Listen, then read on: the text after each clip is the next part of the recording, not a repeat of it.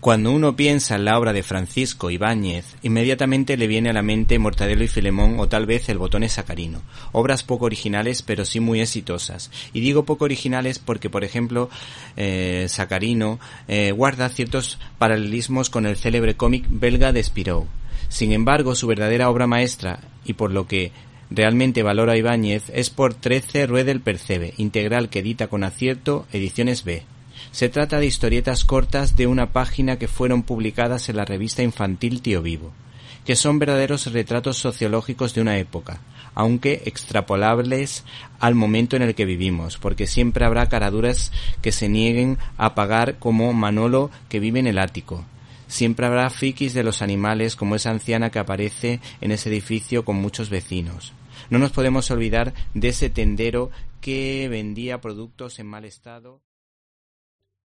¿Te está gustando este episodio? Hazte fan desde el botón Apoyar del podcast de Nivos. Elige tu aportación y podrás escuchar este y el resto de sus episodios extra. Además, ayudarás a su productor a seguir creando contenido con la misma pasión y dedicación.